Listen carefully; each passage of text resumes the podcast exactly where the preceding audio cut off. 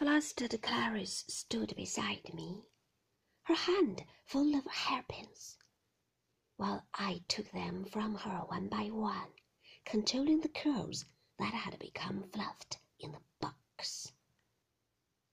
I'll come down when I'm ready, I called. Go on down, all of you. Don't wait for me.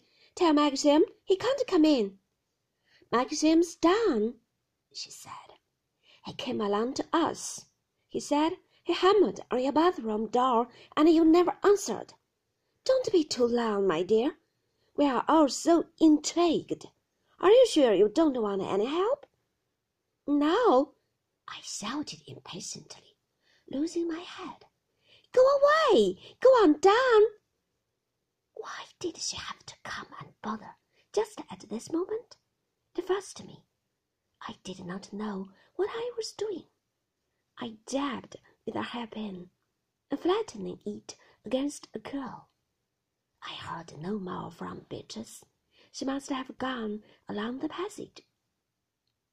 I wondered if she was happy in her eastern robes, and if Giles had succeeded in painting his face. How absurd it was, the whole thing. Why did we do it? I wonder. Why were we such children? I did not recognize the face that stared at me in the glass.